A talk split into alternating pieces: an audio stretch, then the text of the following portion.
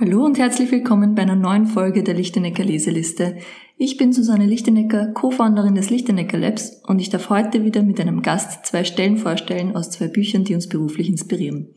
Heute zu Gast ist meine sehr geschätzte Kollegin Marion Heidacher. Sie ist schon der alte Hase beim Podcasten hier und ich freue mich und bin gespannt, was sie heute wieder mit dabei hat.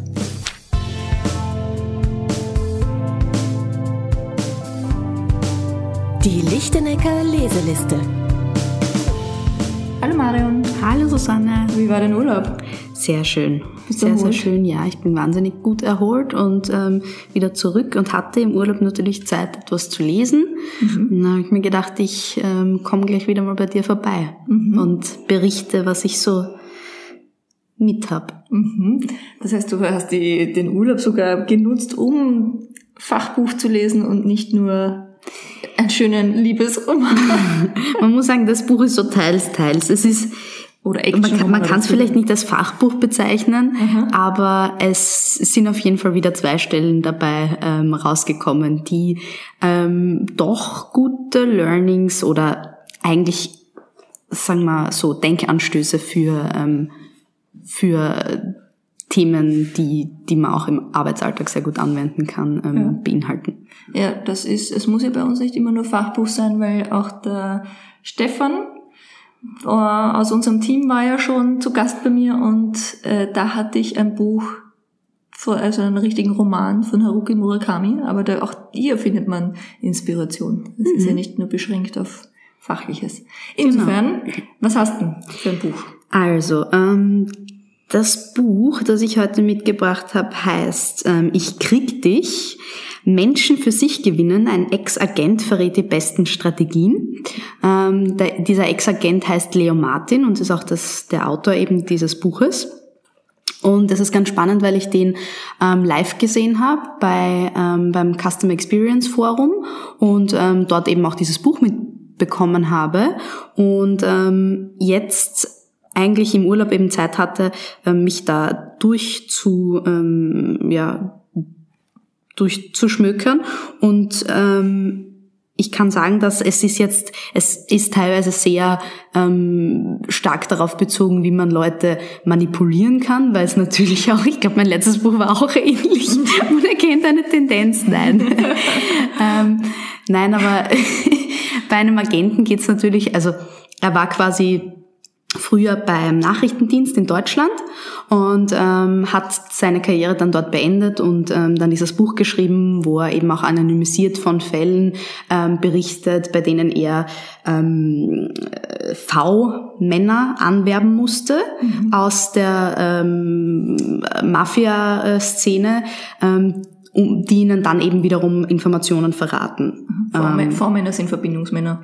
Genau, ich, oder? Ja, genau. Ja. Und oder auch Vertrauensmänner, wie er sie okay. ähm, im Buch nennt. Mhm. Und ja, da geht es eben auch darum, dass so ein V-Mann einem nur dann ähm, Informationen gibt, wenn er einem vertraut. Mhm. Und deswegen geht es in dem Buch auch ganz, ganz viel um ähm, Psychologie, um Kommunikation ähm, und darum, wie einfach der Mensch tickt. Also von dem her etwas, wo, wo man auf jeden Fall was für unseren, ähm, für unseren Beruf mitnehmen kann. Genau. Und eine Stelle, von der ich gleich berichte, ist, ähm, dass er in einem Beispiel sagt, dass ähm, im Grunde genommen lebt jeder in seiner eigenen Realität, die er durch diverse Filter wahrnimmt. Und ähm, da bringt er ein gutes Beispiel, nämlich, dass er sehr oft Zeugen ähm, vernommen hat in seinem Beruf und er zwei Zeugen zu genau dem gleichen Thema vernehmen konnte, die auch beide an den Lügendetektor angeschlossen haben, äh, waren und extrem widersprüchliche Aussagen ähm, wiedergegeben haben, aber beide die Wahrheit gesagt haben. Mhm. Das heißt, es ist einfach wirklich ähm, auch ein sehr gutes Beispiel dafür, dass wir halt einfach immer in einer subjektiven Realität leben. Und dass ähm, dass es jetzt nicht so ist, dass man sagen kann, es gibt eine, eine Wahrheit, sondern ähm, die Wahrheit, die man selbst für sich hat, die hängt davon ab, ähm, was für eine Ausbildung oder Allgemeinbildung man hat, welche Erfahrungen man gemacht hat, welche Einstellungen man hat, ähm, was für akute Bedürfnisse man vielleicht auch in der Situation gehabt hat, ähm, für was man sich gerade interessiert, weil je nachdem nimmt man ja auch in einem Gespräch was anderes wahr.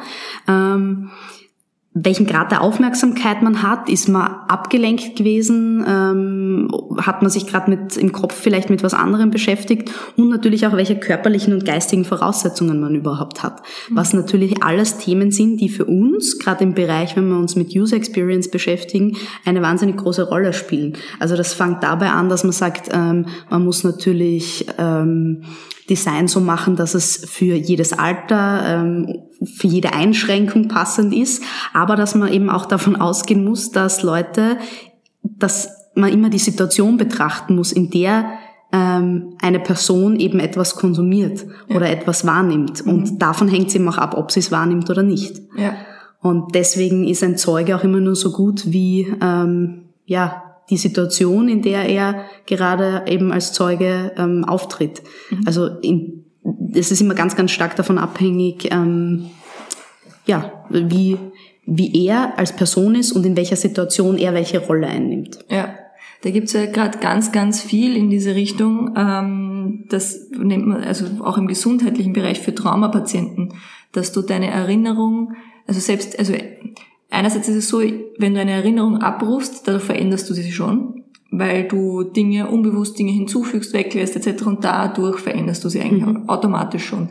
Und ähm, es gibt für Traumapatienten auch das Thema äh, Memory Hacking, mhm. wo du versuchst halt diesen, diesen dramatischen Vorfall ähm, was Positives hinzuzufügen, wodurch es weniger dramatisch mhm. ist. Also das ist jetzt total laienhaft erklärt. Also es ist sicher nicht ja. so, das war eh total nett und ähm, nicht mehr dramatisch, das ist es sicher nicht. Aber ähm, es gibt da gerade sehr viel in diesem Bereich, was ich so spannend finde, weil jetzt irgendwie so diese breitere Erkenntnis kommt, dass eben, wie du sagst, jeder hat so seine eigene Wahrnehmung mhm. und ähm, man kann sich auf ähm, jede Aussage, man kann sich auf seine eigene Aussage auch nicht wirklich verlassen. Also dieses, genau. jeder steht, bleibt irgendwann oft einmal so auf seinen Standpunkt und verharrt da drauf.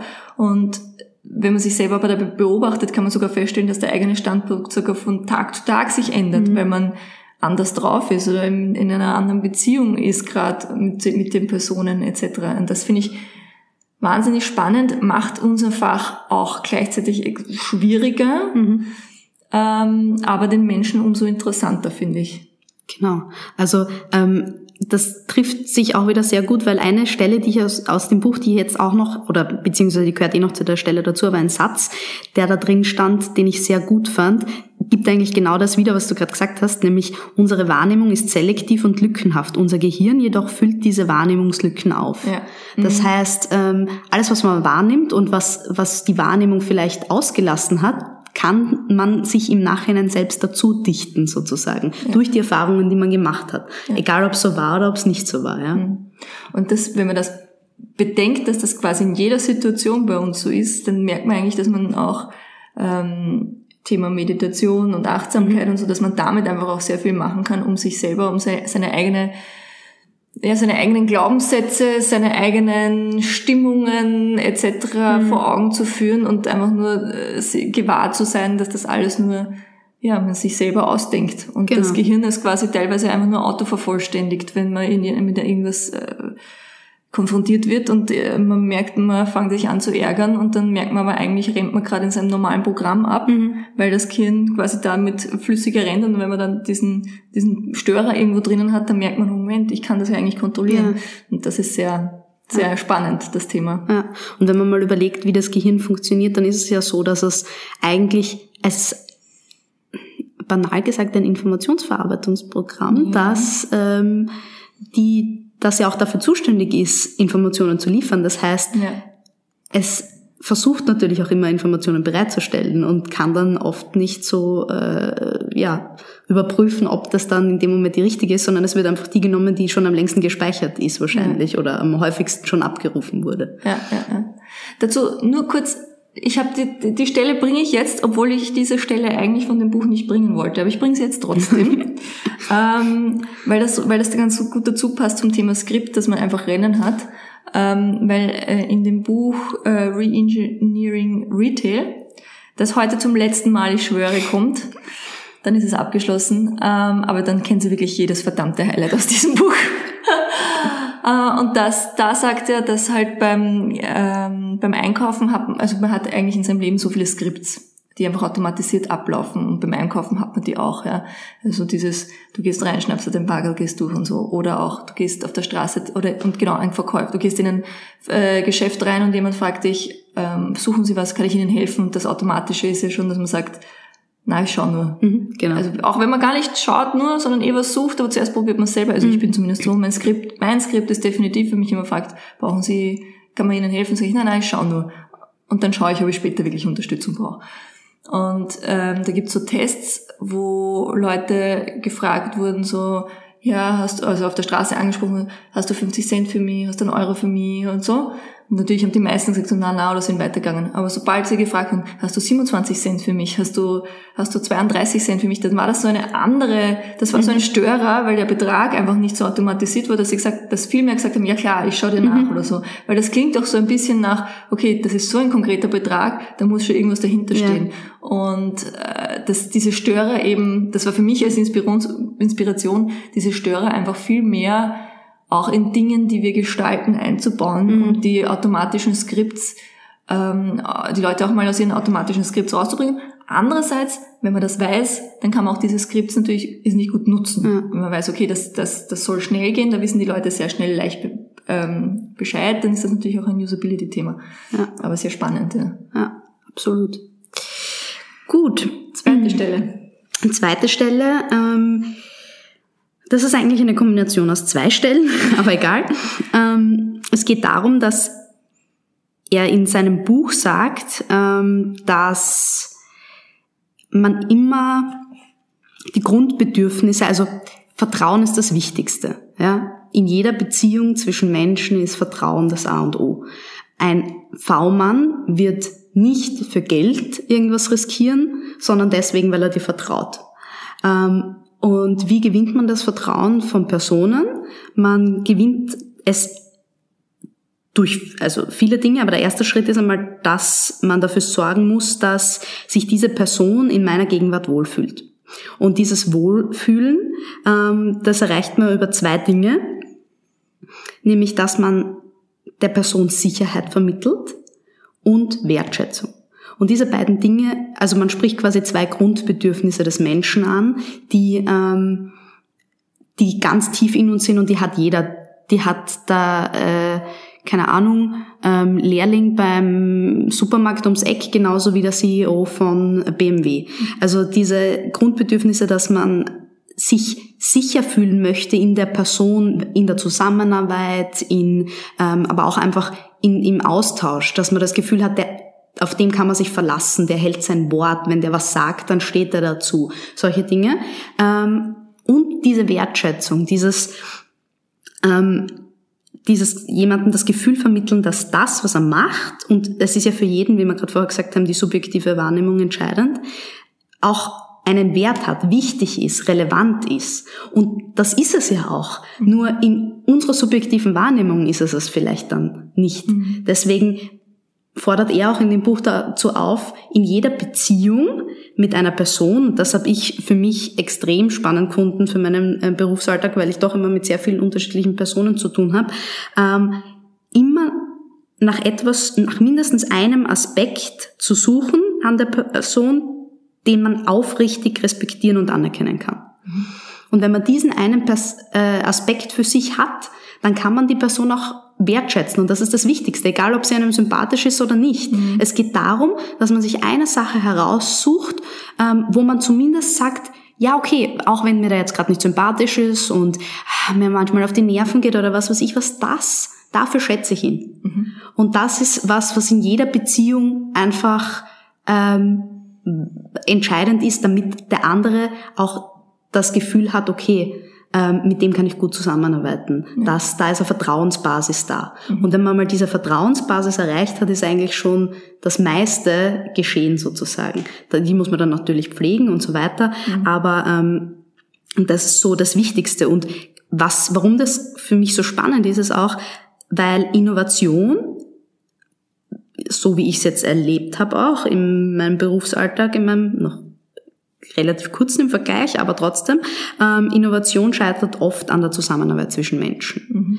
Ähm, und Vertrauen ist im Allgemeinen auch die Basis für Innovation. Weil niemand wird mit dir ein innovatives Projekt starten, wenn er dir nicht vertraut und wenn er nicht das Gefühl hat, dass du das, was er macht, seine Firma, seinen Unternehmenszweck und auch seine eigene Arbeit wertschätzt und auch gleichzeitig ähm, ihm die Sicherheit vermittelst, dass er bei dir gut aufgehoben ist, dass du da sein wirst, wenn einmal was schief geht und dass du auch derjenige bist, mit dem man Risiken eingehen kann. Und genau darum geht's aber eigentlich auch bei diesem V-Mann, weil als, also als Agent wird man einen V-Mann an, der quasi alles riskiert, um dieser um V-Mann zu sein. Also in, gerade in Mafiakreisen berichtet er halt, dass, dass es da einfach so ist, da geht's nicht nur, da geht's um die Familie, da geht's um Leben, da geht's um Geld, da geht's um alles. Mhm. Und da muss das Vertrauen schon wirklich extrem sein, dass man dieses Risiko eingeht. Aber Innovation einzugehen ist für viele, die Entscheidungen treffen, auch ein wahnsinniges Risiko. Mhm. Und deswegen ist es halt in dem Aspekt sehr, sehr spannend, auch ähm, für mich diese Stelle quasi darauf umzulegen. Und es gibt jetzt noch vier, also er hat ganz viele Tipps drinnen, ähm, was man machen sollte oder was für ein Mindset man haben sollte, um diese ähm, Vertrauensbasis auch zu schaffen. Und da habe ich mir vier rausgepickt, die mir sehr gut gefallen haben. Nämlich einmal, ich kritisiere nicht, urteile nicht, werte nicht ab. Mhm. Weil es wird eh schon genug gewertet in unserer Gesellschaft. Ich glaube, man gibt sich mit so vielen Leuten, die andere Dinge abwerten. Wenn man aber mit jemandem ein Risiko eingehen ähm, möchte, dann glaube ich, greift man eher weniger zu Leuten, die die ganze Zeit nur abwerten, urteilen, sagen, ah, das wird eh nicht funktionieren. Deswegen eher das ähm, ausklammern. Ich übernehme Verantwortung erst recht bei negativen Entscheidungen und Ergebnissen. Ähm, ich glaube, das ist auch ganz wichtig, weil wenn man mit jemandem zusammenarbeitet, dann muss man das Gefühl haben, dass der, wenn da mal was schief geht, dann steht er dazu. Und das ist auch was, was, ähm, was ich mir von von jedem erwarten würde, mit dem ich zusammenarbeite und wo ich auch selbst den Anspruch setze an uns als Firma. Ähm, ich schaffe Win-Win-Situationen. Also man sollte auch jedem immer vermitteln, was ist das, was für dich rausschaut, weil wir Menschen sind einfach gestrickt und in dem Sinn muss man da einfach sagen, ja, ähm, der Vorteil für den anderen, der sollte ihm auch immer klar sein. Ja? Mhm. Und ich halte jedes Versprechen und jede Zusage ein, eh klar, weil nur so kann Vertrauen entstehen. Und ich bin pragmatisch, schaffe Tatsachen und Ergebnisse. Und das ist auch was, wo ich mir oft denke, das ist was, was so Erleichterung oft für die Leute ist. Wenn man wirklich in der Lage ist, die Dinge runterzubrechen und zu sagen, na, jetzt gehen wir einfach einmal den Weg und da haben wir wenigstens einmal ein Ergebnis. Und dann schauen wir uns das einmal an. Und das ist was, wo man dann auch das Gefühl hat, okay, mit der Person kann ich dann weitergehen, weil da habe ich, handel ich mich sozusagen von Ergebnis zu Ergebnis, aber ich habe immer was Festes in der Hand. Ja. Das merken wir ja auch, wenn wir mit Kunden zu tun haben, die, die diesen Innovationsweg gehen wollen und neue, neue Produkte, neue Services auf den Markt bringen wollen mit uns, dass die ganz klar nicht also einerseits dieses strategische Wollen und diese, diese, also diese Betreuung auch, eben dieses Vertrauen ganz, ganz mhm. stark. Mhm. Und gleichzeitig aber auch immer total erleichtert sind, so, okay, wir sind nicht nur die Unternehmensberater, die jetzt einfach nur so, ja, wir beraten euch und, und, und bereiten mit euch das auf und dann muss ich erst wieder schauen, wie ich das runterbringe, sondern dass quasi dieses, wir können den Weg von vorne bis hinten mit euch gehen. Ah, das ist jetzt gerade sehr erleichternd. Also das mhm. hören wir doch recht oft ja. in unserem Alltag. Das finde ich sehr spannend, dass das eben da auch nochmal als ja. ein Mindset sozusagen dargebracht wird. Ja. ja absolut. Mhm. Also von dem her kann man auch von ehemaligen Geheimagenten sehr viel lernen. Ja. Gerade in unserer Branche. Ja, ne, man kann immer aus jeder, aus unterschiedlichsten Bereichen was lernen, mhm. was sehr bereichernd ist. Jetzt bin ich gespannt, was du noch mit hast. Genau, ähm, ich habe wie gesagt, Reengineering Retail von Doug Stevens, das hatte ich jetzt wirklich schon einige Folgen hindurch, aber ich habe das Buch, also als kleine Zusammenfassung, Summary, eigentlich, oder, oder Bewertung, auch, auch wenn ich bei dir bin, dass viel zu viel bewertet wird, äh, sehr spannend für mich gefunden. Ich habe wirklich viele Highlights daraus. Also es war, war auch wirklich so, dass ich, dass ich mir gedacht habe, da muss man sich schon mal entscheiden, welches Highlight man da im Podcast bringt. Und das, das war auch sehr inspirierend. Gleichzeitig glaube ich auch, dass es sehr, sehr zukunftspositiv ist. Mhm. Äh, man kann das sicher alles noch viel kritischer sehen. Und ich glaube, mein nächstes Buch wird auch ein bisschen ein kritischeres sein, um quasi so ein bisschen die, die Balance zu halten, damit ich nicht in die Zukunftssphäre abdrifte und mir denke, die Zukunft, die wird so toll und äh, das ist sehr alles easy. Ähm, da brauche ich ein bisschen jetzt, glaube ich, einen, einen Gegenpol. Das wäre so meine Kritik an dem Buch, okay. wäre das, dass es mir fast ein bisschen zu positiv ist und dass manche Sachen sich dann nach der Zeit wiederholen. Also man könnte sicher ein bisschen kürzer mhm. auch machen. Ähm, aber wie gesagt, in dem Buch geht es darum, äh, Regional Retail, ähm, und da geht es darum vom Verkauf in der, in der Post-Digital World, sprich, also wenn quasi dieses ganze ähm, Digitalthema nicht mehr, also sich bereits transformiert mhm. hat, wie schaut dann eigentlich Retail und Handel etc. noch aus? Und da gibt es unterschiedliche Thesen, die er da hat und ähm, die habe ich jetzt eigentlich eh schon in den letzten Folgen gebracht. Was ich heute noch dazu dabei habe, ist, ähm, wenn wir davon ausgehen, dass die Stores der Zukunft auch natürlich viel Automatisierung haben, dann können wir auch davon ausgehen, dass ähm, das Verkaufspersonal teilweise ähm, ersetzt wird von Robotern, mhm. sprich Pepper und Co. Und da gibt's auch schon einige Unternehmen, die da wirklich schon gute Lösungen haben, die ähm, gerade in Supermärkten durch die Gänge gehen und schneller, die viel schneller auffüllen können, die schneller checken, da braucht es ein neues Pressschild oder mhm. da muss ich umräumen, die dieses, beziehungsweise generell, glaube ich, wenn es jetzt wirklich auf den Supermarkthandel geht, der wird sich, glaube ich, schon sehr stark wandeln, weil da brauchst du dieses Personal mit der jetzigen Ausstattung wahrscheinlich noch viel, viel weniger, wenn ich an Konzepte wie Amazon Go denke, mhm. weil da wirst du reingehen, das kann sich alles selbst auffüllen etc. Du kannst rausgehen, brauchst keinen Checkout mehr, brauchst kein, keine Kassa. Also insofern, da wird sich schon einiges tun. Und dann sagt er aber, dass natürlich die, die, die Stores der Zukunft, also die großen, ähm, also jetzt, wenn ich sage so wirklich die, die weniger, wo du wegen Convenience-Sachen hingehst, sondern wo du hingehst, weil du dir eben ein neues Outfit kaufen willst oder eine Sportausrüstung oder ein Auto oder was auch mhm. immer, die werden schon natürlich Verkaufspersonal noch haben, aber dieses Erlebnis dort wird ganz anders sein. Da geht es wirklich um das Erlebnis und nicht ums Verkaufen, mhm. ums Verkaufen. Und er sagt dann quasi so, ja, einerseits, jetzt wenn man so sagt, ja, ich bin Verkäufer, dann ist das nicht so hoch im Ansehen oftmals und auch gar nicht so, also kommt auf den Bereich natürlich an, aber oft auch nicht so gut bezahlt. Wie kommt auf den Bereich, mhm. wie gesagt.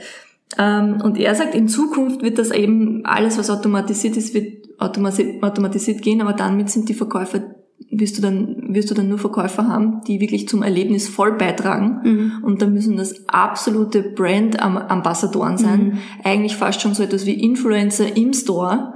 Und ähm, die sind dann natürlich auch besser bezahlt und schaffen für den Kunden ein super Erlebnis. Die ähm, Verkäufer selbst lieben diesen Job, weil mhm. sie wobei ich sage, das gibt's auch heute schon, mhm. diese Verkäufer. Wenn man mal dieses Erlebnis mit so einem Verkäufer hatte, weiß man, okay, der kauft dich wieder ein. Ja.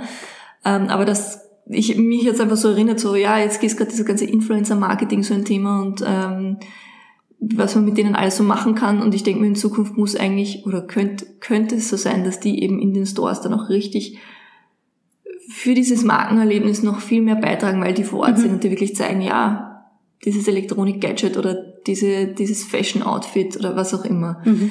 Und das stelle ich mir einfach sehr interessant vor. Das ist aber eines von diesen Beispielen, die ich meine, die sind schon sehr in die ja. positive Richtung gedacht. Ja. Also da, da mache ich eine große Latte an Problemen auf, die da dahinter noch hängen. Aber der Gedanke, den Gedanken finde ich einfach sehr interessant, dass man einfach diesen, dass man sagt, okay, Verkäufer der Zukunft, das ist einfach so, wo du dann sagst, ja, ich bin Verkäufer sondern ja. das ist, ja, ich bin Verkäufer. Ja. Und wahrscheinlich heißt es dann noch nicht einmal mehr so, sondern ich bin eben Digital oder ich bin ähm, ähm, Product Hero oder ja. Ambassador oder was auch immer. Also das ist eine ganz neue Berufsbezeichnung. Ja. Cool. Ja, ich bin sowieso gespannt. Also die, ähm, wie sich die Berufe der Zukunft entwickeln werden. Ähm, wir haben jetzt einen Kunden, mit dem wir uns auch da stark in, in dieses Thema eintauchen. Und ähm, das ist schon wirklich ähm, interessant. Spannend wird's für die, die dann eben noch nicht genau wissen, was so das Richtige für sie ist, weil ich glaube, dass man, dass man sich immer stärker mit den eigenen Stärken auseinandersetzen muss. Und ähm, da wird's dann natürlich spannend, wie viele dann übrig bleiben am Arbeitsmarkt. Ja, da bin ich immer ein bisschen, ja, voll. Und gleichzeitig, wir wissen eben noch nicht, welche Jobs der Zukunft ja. es tatsächlich dann zu geben wird. Und da können wir uns, glaube ich, auch noch viel noch gar nicht vorstellen. Und es ist, wie du sagst, für den Kunden, an dem wir da arbeiten, da war es ja eben genau das Interessante daran, sich einmal diese, diese, diese Linse oder diese, diese Brille wegzunehmen von, ja, das ist der Beruf und das ist der Karriereweg mhm. und so von dieser Karriere wegzudenken ja. und von diesem, ähm, dieser Aus, dieser linearen Ausbildung, die es dann auch mhm. dafür gibt, sondern dass jeder individuell sein eigenes Leben und Know-how und Erfahrungen mitbringt, um seinen Job der Zukunft zu kreieren. Und ja. das ist so etwas, wo da, da sind wir in einer Branche tätig, die fast eh schon in diese Richtung stark ja. geht, weil, ich meine, wer hätte vor drei, also was heißt, also wer hätte noch gedacht, dass sich diese vor, vor weiß nicht, über zwei Jahrzehnten, dass es diese Jobs, die wir da machen, überhaupt gibt mhm. und was da noch in Zukunft daherkommt. Ja. Und ja, das finde ich sehr spannend und freue mich drauf. Es gibt dann auf jeden Fall niemanden mehr, der in einem Unternehmen sagen kann, nein, das mache ich nicht, das ist nicht Teil meiner Job Description. Ja, genau. Oder umso mehr, weil ähm, ich sag, was mein Job ja, ist. Je nachdem. Genau, und was ich dann noch äh, mit habe, ist, dass er, also es geht in dem Buch natürlich viel um Innovation und es geht auch darum, ähm, dass sich, wie Unternehmen das dann machen und viele Unternehmen schauen halt dann immer auf ihren Mitbewerb und auf die mhm. Branche und sagen dann so, ja, man das haben, hab, kennt, glaube ich, jeder, der in Unternehmen tätig ist, aber auch auf Agenturseite tätig ist, ja, der Mitbewerber X und dann machen wir mal eine Mitbewerberanalyse und was auch immer, ja und die haben dann das und vielleicht sollten wir da auch mhm. nachziehen oder sonstiges. Und er sagt, dass das in Zeiten wie diesen halt nicht mehr so gescheit ist, weil dann wirst du, wird man immer nur gleicher. Ja. Also die, die, also ein Schuhgeschäft da und ein Schuhgeschäft dort schaut meistens gleich aus, weil du kriegst mhm. Schuhe dort. Aber du tust dich dann nicht mehr wirklich, also dann sind nur mal Kleinigkeiten, von denen du dich abhebst, aber im Grunde mm, bist du immer nur vergleichbar. Mhm. Und ähm, Disruption in diesen Branchen passiert meistens genau durch solchen Leuten, die in dieser Branche vorher noch gar nicht tätig waren mhm. und dann einfach voll reingrätschen. So wie Uber, die vorher, mhm. die machen nichts mit Taxiunternehmen zu tun hatten und jetzt quasi das disrupten oder Airbnb, die bei weitem nichts mit Hotel und, mhm. und, und, und Tourismus zum Hut hatten und die diesen Bereich total disrupten. Weil die das natürlich auch anders denken. Die schauen ja. gar nicht auf einen Mitbewerb, weil sie haben ja keinen im ersten Schritt einmal. Ja. ja. Ähm, und das ist auch das, was ich auch ganz relativ früh im Podcast mal hatte, dieses Buch von Dietmar Dahme mit BAM-Transformation, wo er sagt auch, es ist nicht immer das oder das, sondern und. Das heißt, nach diesen mhm. anderen Kombinationen suchen ähm, und dieses Thema Kooperation, dass es nicht so spannend ist, wenn, ähm, keine Ahnung, ein Lampenhersteller mit einer Glühbirnenfirma kooperiert, um eine Innovation zu machen, sondern wenn eine Lampenfirma mit einem Schuhhersteller kooperiert mhm. und man da schaut, was rauskommt. Das heißt, diese ungewöhnlichen Kombinationen ja. machen es. Und das sagt er eben auch. Und für mich war das eigentlich nur eine schöne, ähm, es hat ganz gut zu uns gepasst, weil wir uns ja auch immer so damit beschäftigen, wie wir uns, uns von diesem klassischen Agenturdasein verabschiedet haben, dann zum Lab hin entwickelt haben und dann plötzlich dargestanden. Für, für mich ist dieser Satz, den, den, der hier sehr oft fällt, das weiß ich auch, ähm, wir wollen nicht ähm, vergleichbar sein, sondern unterscheidbar. Und genau das bist du halt dann, sobald du dich auf die Branche schaust, was macht der und was macht der und wie, was, was für Projekte machen die oder wie machen die, dann bist du halt nur im Vergleich drin. Mhm. Und dann kann ich dann alles, was die machen, dann will ich mich nur denen annähern mhm. und genauso werden. Aber das, wir müssen eher schauen, was, was außerhalb unseres Bereiches und dann sind wir unterscheidbar. Mhm. Und ähm, das eben, das ist schon diese die Bestätigung des Weges, des, den wir gehen, auch wenn wir uns manchmal auch von von von Kunden von außen wieder ähm, so gezwungen werden, uns einzuordnen, so quasi jetzt ordnen euch halt ein, macht das uns einfach, wo, wo passt ihr ein? Ich will euch jetzt aber in die Agenturschublade schieben, weil da passt ihr ja doch rein, da gehört ihr rein, weil das, was wir da von euch wollen, das sind doch Leistungen, die ich von einer Agentur nach. Ja, schon, aber nicht nur. Und das ist halt dann so, und dann willst du es jemandem erklären, ja, aber was ist es jetzt? Dann wollen sie immer fragen, ja, was ist es jetzt eigentlich? Wo kann ich euch da jetzt hin? Und dann, wenn du sagst, ja, aber nirgends kannst du uns da reingeben, dann sind sie alle unzufrieden damit. und dann plötzlich bist du selber auch unzufrieden damit und wir diskutieren intern darüber. Und dann komme ich wieder drauf, so, Blödsinn, Bullshit, passt, passt voll, dass wir da nirgends einordnen mhm. sind. Es passt voll, dass, dass da nicht geht, so, ach so, dann, so wie das und das. Das passt, das ist voll in Ordnung. Mhm. Und damit müssen wir, glaube ich, noch ein bisschen, ähm, besser umgehen lernen. Mhm. Und ähm, auch sehr schön, weil wenn es immer wieder diese Listen gibt, irgendwie bin ich jetzt vor kurzem wieder über irgendeine Liste gestolpert von irgendwem. über irgendwas. Also es gibt ja die Kreativrankings, es mhm. gibt die, was weiß ich was alles, ja, Innovationsunternehmensranking, was auch immer, ja. Und dann habe ich mir gedacht, lustig, das ist genau das, wenn du da mitmachst, begibst du dich sofort in die Vergleichbarkeit, in die Vergleichbarkeit mhm. rein. Und wir haben das, wir haben das äh, sehr wenig gemacht früher, also zu wirklich klassischer Digitalagenturzeit haben wir, haben wir sehr wenig eingereicht und wenn, wenn wir eingereicht haben, wir durften wir uns freuen zwar, dass wir auch was gewonnen haben, aber gleichzeitig haben wir immer gesehen, dass das irgendwie sich komisch anfühlt und dass wir da nie richtig dazu passen. Mhm. Und es ist genau das, wenn du bei diesen Wettbewerben drinnen bist, bist du wieder nur in der Vergleichbarkeit drinnen. Gleichzeitig zu dem, was ich vorhin bei dir gesagt habe, es gibt halt diese Skripts. Ja, und für die einfache Einordnung ist es schon auch praktisch, dass du ja. in das Skript reinpasst und passt, ja, da, da flutscht's, da war sie, kenne ich mich aus, ja. ist Usability easy, aber gleichzeitig müssen wir halt auch sagen, ja, wir beschäftigen uns halt auch nicht mit den einfachen Themen. Also es ist auch, die anderen Themen sind nicht einfach, bei weitem nicht, ja, ja und ich möchte keinen irgendwie die Leistung im Absp äh, in Abrede stellen. Gleichzeitig sage ich halt, dass wir uns ja auch mit Dingen beschäftigen wollen, die nicht einordnbar sind. Ja. Und da müssen wir halt auch damit zufrieden sein, dass wir nicht einordnbar sind. Ja, Wobei ich sagen muss, dass da nehme ich jetzt auch wieder eine kurze Stelle aus dem Buch ähm, mhm. heraus, dass es halt auch dieser ähm, Leo Martin sagt, gerade im ersten Kontakt mit jemand Neuen sollte man immer versuchen, ähm, die, doch diese, ähm, diese Skripten anzusprechen, weil ein Mensch macht sich's einfach. Ja, ja. Und er sagt, und wenn man einen Anzug anhat, wird man dort eingeordnet, mhm. eingeordnet und wenn man woanders was anderes anhat, wird man woanders eingeordnet. Mhm. Und für den ersten schnellen Kontakt, für die, und er sagt auch, Vertrauen entsteht eigentlich, oder die Beziehung entsteht eigentlich schon da, wo noch kein einziges Wort gefallen mhm. ist. Also beim ersten Blick, es muss nicht mal Augenkontakt sein, es muss nur so ein Wahrnehmen im Seitenwinkel mhm. sein, hat man schon ein gewisses Bild von einer Person unbewusst entwickelt. Ja. Weil es unbewusst, also die,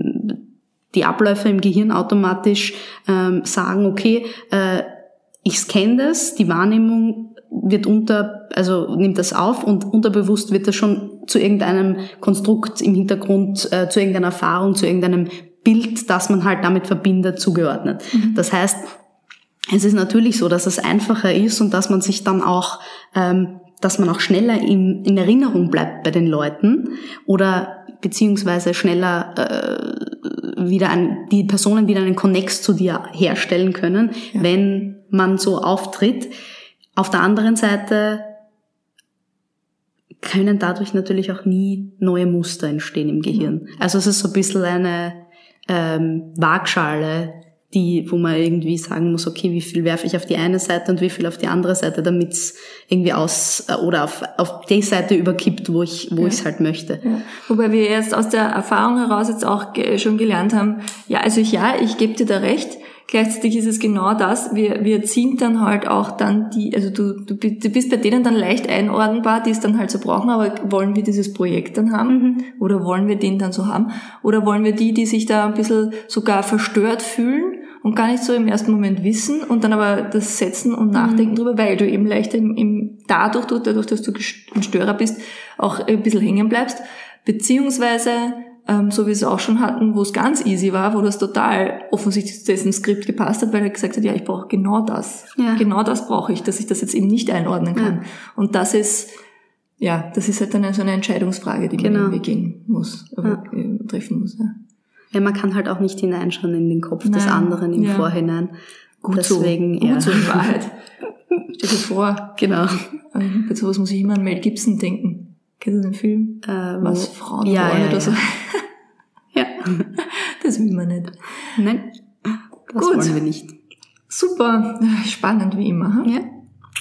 Ich hoffe, ihr habt auch so viel Spaß dabei wie wir. Ganz bestimmt. Oder wie, ja, ich sage jetzt lieber nichts mehr. Wie Mel Gibson. ja, mit Mel Gibson, ich kann, kann nicht aufhören. Äh, insofern ähm, hören wir uns hoffentlich nächste Woche wieder. Tschüss. Genau, ciao.